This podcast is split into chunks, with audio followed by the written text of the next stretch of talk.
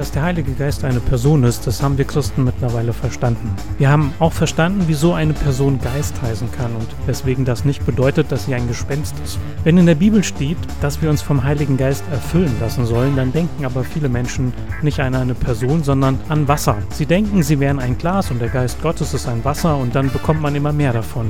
Aber Gott ist eine Person. Und wie kann eine Person einen eigentlich erfüllen? Wenn wir den Geist die Kraft Gottes nennen, dann reduzieren wir ihn auf so einen Teil des dreieinigen Gottes. Aber auch Kraft ist kein guter Begriff für den Geist Gottes, denn der Geist Gottes ist eine Person. Und heute wollen wir uns fragen, wie denn eigentlich der Heilige Geist in uns wirkt, denn auch das ist etwas, was viele Christen sich einfach gar nicht vorstellen können. Was bedeutet das dass diese, diese Person in uns ist und in uns wirkt. Wie macht sich das bemerkbar? Gut, bei Maria könnten wir jetzt sagen, naja, das macht sich bemerkbar.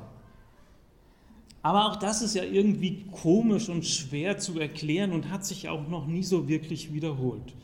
Und deswegen wollen wir uns heute mit der Frage beschäftigen, wie erkennen wir das oder wie können wir uns das vorstellen, dass der Heilige Geist in uns wirkt.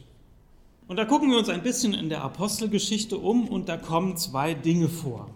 Manchmal wird in der Apostelgeschichte geschildert, wie Menschen überhaupt zum ersten Mal in ihrem Leben den Heiligen Geist bekamen. Das geschieht dort in der Regel, wenn Menschen zum Glauben kommen, wenn sie erkennen, dass Jesus Christus der ist, den sie brauchen, um ihre Schuld vergeben zu bekommen, wo sie merken und spüren, dass sie diesen Jesus im Leben haben wollen, weil sie seine Vergebung wollen und so Kinder Gottes werden wollen, dann bekommen sie damit auch den Heiligen Geist. Manchmal geschieht das in der Apostelgeschichte vor der Taufe, manchmal geschieht es nach der Taufe. Manchmal geschieht es einfach so, manchmal mit Handauflegung. Das ist ganz unterschiedlich. Da gibt es noch gar keine so ganz klare Linie. Aber das interessiert uns heute nicht so sonderlich, sondern uns interessiert, dass dann später oft von diesen Menschen, die den Heiligen Geist schon haben, jetzt wurden sie vom Heiligen Geist erfüllt. Das begegnet uns zum Beispiel in Apostelgeschichte 4. Dort heißt es, als sie gebetet hatten, bewegte sich die Stätte, wo sie versammelt waren. Mit sie ist hier die Gemeinde gemeint. Das sind also alles Menschen, die haben schon die Erfahrung gemacht, den Heiligen Geist zu bekommen. Aber es steht hier, und dann wurden sie alle vom Heiligen Geist erfüllt und redeten das Wort Gottes mit Freimütigkeit. Und über die Jünger in der Stadt Antiochia wird gesagt, also mit Jüngern meint die Apostelgeschichte hier nicht die zwölf Menschen, die wir aus den Evangelien kennen, sondern die Gemeinde in Antiochia. Es wird über sie gesagt, die Jünger aber wurden mit Freude und mit Heiligen Geist erfüllt. Das heißt, die Apostelgeschichte sagt, das eine ist es, den Heiligen Geist zu bekommen. Das andere aber ist es, mit dem Heiligen Geist erfüllt zu werden, denn das geschieht immer wieder mal. Das ist nichts, was sozusagen einmal geschieht und dann ist es so, sondern in besonderen Augenblicken erfüllt der Heilige Geist diese Christen. Und bevor wir uns fragen, was das konkret heißt, wollen wir nochmal danach fragen, wie wir uns das eigentlich vorstellen können, denn ich glaube, dass diese Vorstellung ganz wichtig ist. Zumindest für mich ist das wichtig, um damit etwas anfangen zu können. Wenn da steht, der Heilige Geist erfüllt sie, dann denken manche Christen an ein Wasserglas und manchmal wird das auch als Bild bei Predigten verwendet. So nach dem Motto, ja, jetzt ist das Glas leer und dann ist das Glas voll und dann sind die Menschen mit dem Heiligen Geist erfüllt. Aber das ist ein Problem, denn der Heilige Geist ist ja kein Wasser und auch keine Energie. Und wenn es so wäre, dass sozusagen wir vom Heiligen Geist erfüllt würden wie ein Wasserglas vom Wasser, dann hieße das manchmal, wir hätten gar keinen Heiligen Geist oder wenig Heiligen Geist und manchmal viel Heiligen Geist. Das noch viel größere Problem aber ist, wenn der Heilige Geist eine Person ist, was heißt denn dann das, wenn man mit dem Heiligen Geist erfüllt wird wie beim Wasserglas? Hat man dann manchmal nur den Arm und den Kopf in sich? und manchmal auch den Bauch. Und wenn man mehr erfüllt ist, hat man die ganze Person. Und wenn man weniger erfüllt ist, hat man nur Teile von der Person. Der Heilige Geist, hatten wir gesagt, ist keine neutrale Kraft, keine Energie und kein Prinzip, sondern der Heilige Geist ist eine in sich vollständige Person der Dreieinigkeit. Und er hat eine Existenzweise, die uns fremd ist.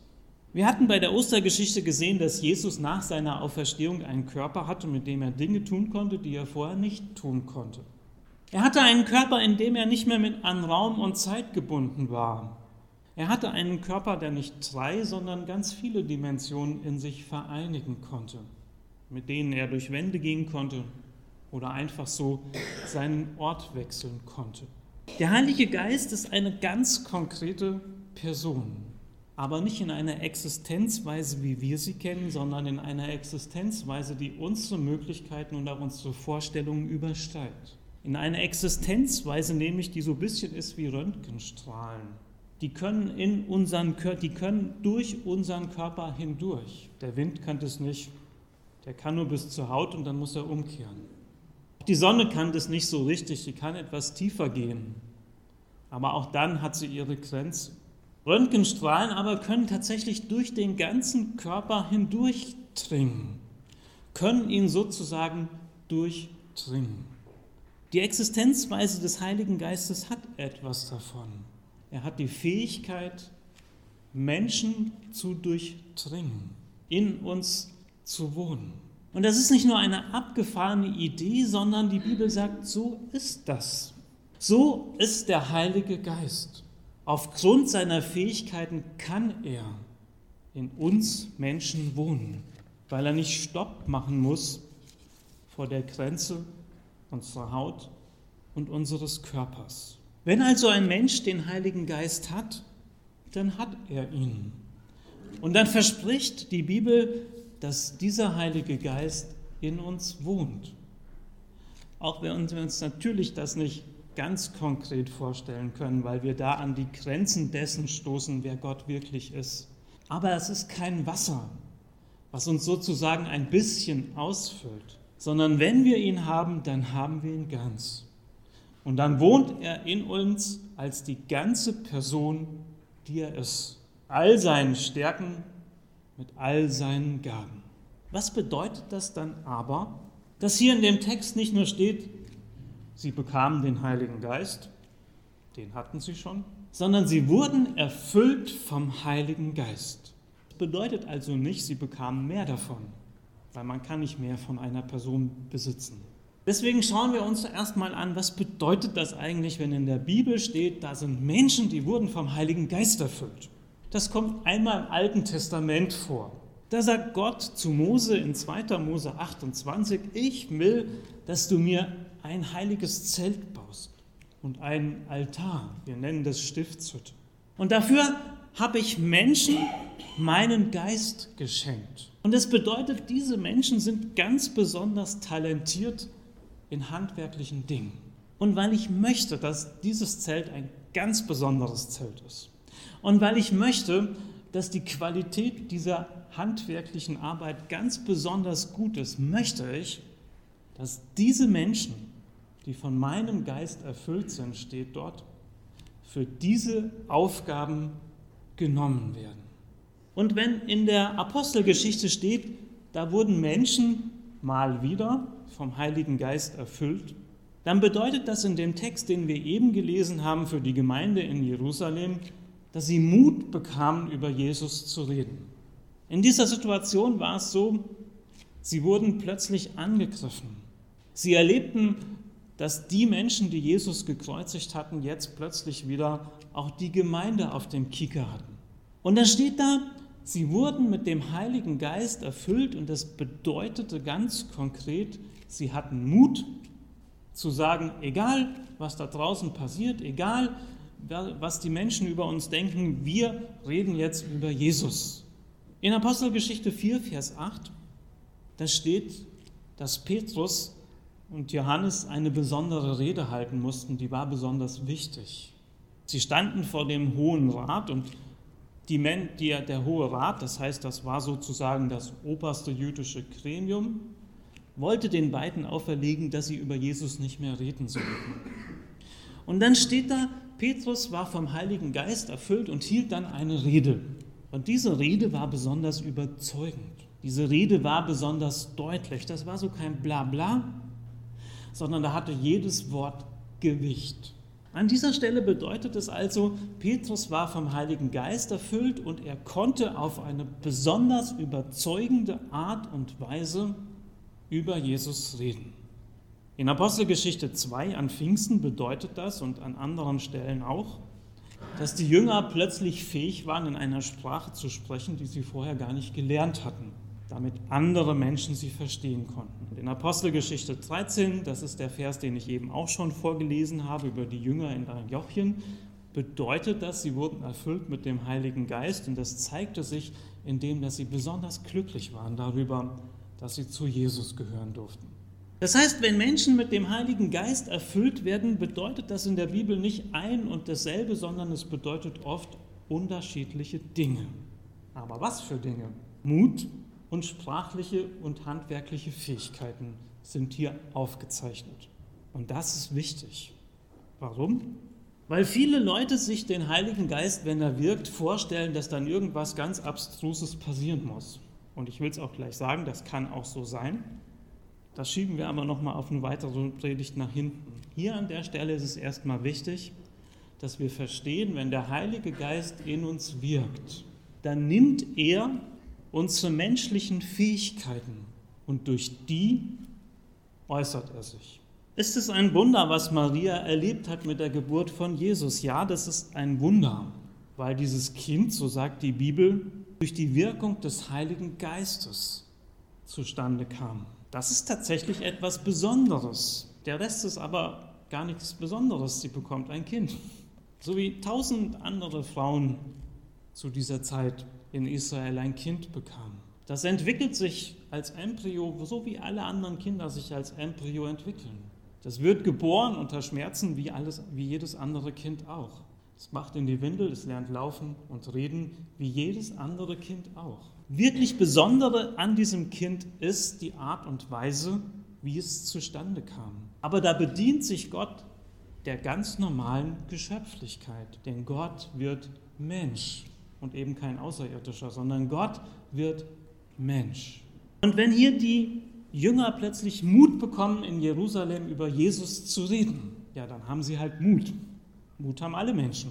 Manchmal hast du Mut, irgendetwas dich zu wagen und dich zu getrauen.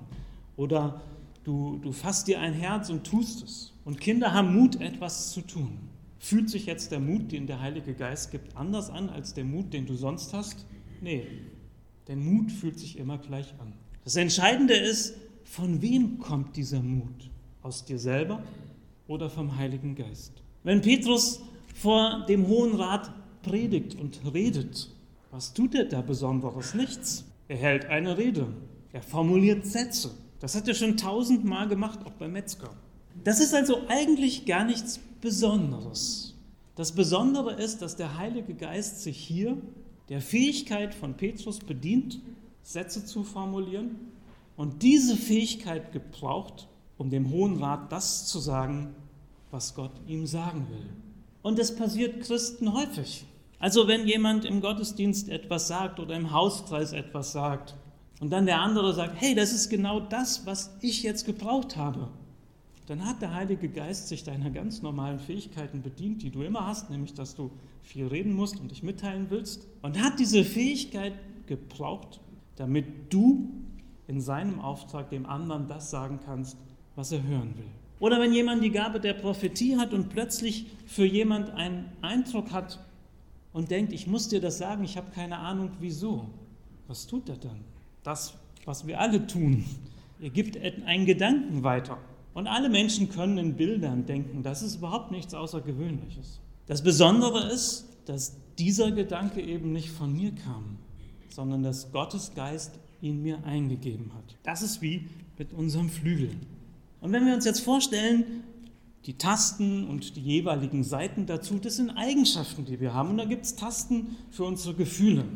Und da kann dein Partner drauf spielen oder irgendein Mensch, den du liebst und dann entstehen da hoffentlich Gefühle bei dir, wenn er auf deinen emotionalen Tasten spielt. Oder da gibt es Töne, da sind deine Fähigkeiten drin, mit denen du Dinge tust. Und dann setzt du dich hin und hämmerst da drauf rum und baust etwas oder hilfst einem Menschen oder was auch immer. Und wenn da steht, dass die Jünger besondere Freude hatten, weil sie mit dem Heiligen Geist erfüllt waren, ist Freude erstmal überhaupt nichts Außergewöhnliches, sondern es ist, fühlt sich immer gleich an, über was ich mich da freue.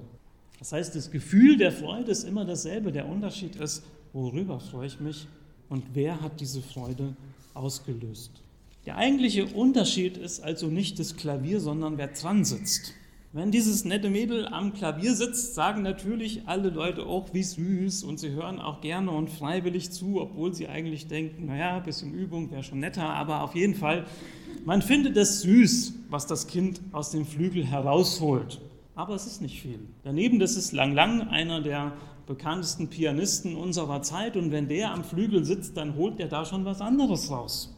Aber das ist der gleiche Flügel. Das sind die gleichen Tasten. Es sind die, ist die gleiche Mechanik, an denen beide da sitzen. Der Unterschied ist nicht das Klavier, sondern wer dran sitzt. Und wer dran sitzt, macht beim Klavier den Unterschied aus. Und wenn der Heilige Geist uns erfüllt, dann heißt es, er spielt auf deinem Klavier. Und er nutzt entweder die Gaben, die er dir geschenkt hat, kommen wir gleich nochmal dazu, oder er nutzt deine Persönlichkeit, oder er schenkt dir Gefühle oder Gedanken. Aber das Entscheidende ist, wenn der Heilige Geist uns erfüllt, verbindet er sich mit unserer Person. Verbindet er sich, weil er uns durchdringt mit unserer Geschöpflichkeit und gibt uns Eindrücke wieder. So wie auch wir sonst manchmal Eindrücke haben, aber das Entscheidende ist eben, dass dieser Eindruck vom Heiligen Geist kommt. Oder er hilft uns bei einer Predigt, bei einer Gottesdienstmoderation, bei einem Hauskreis, bei einem Kiko, bei einer Andacht in der Jungschar, indem er unsere Fähigkeit zu reden nutzt, um durch uns zu reden.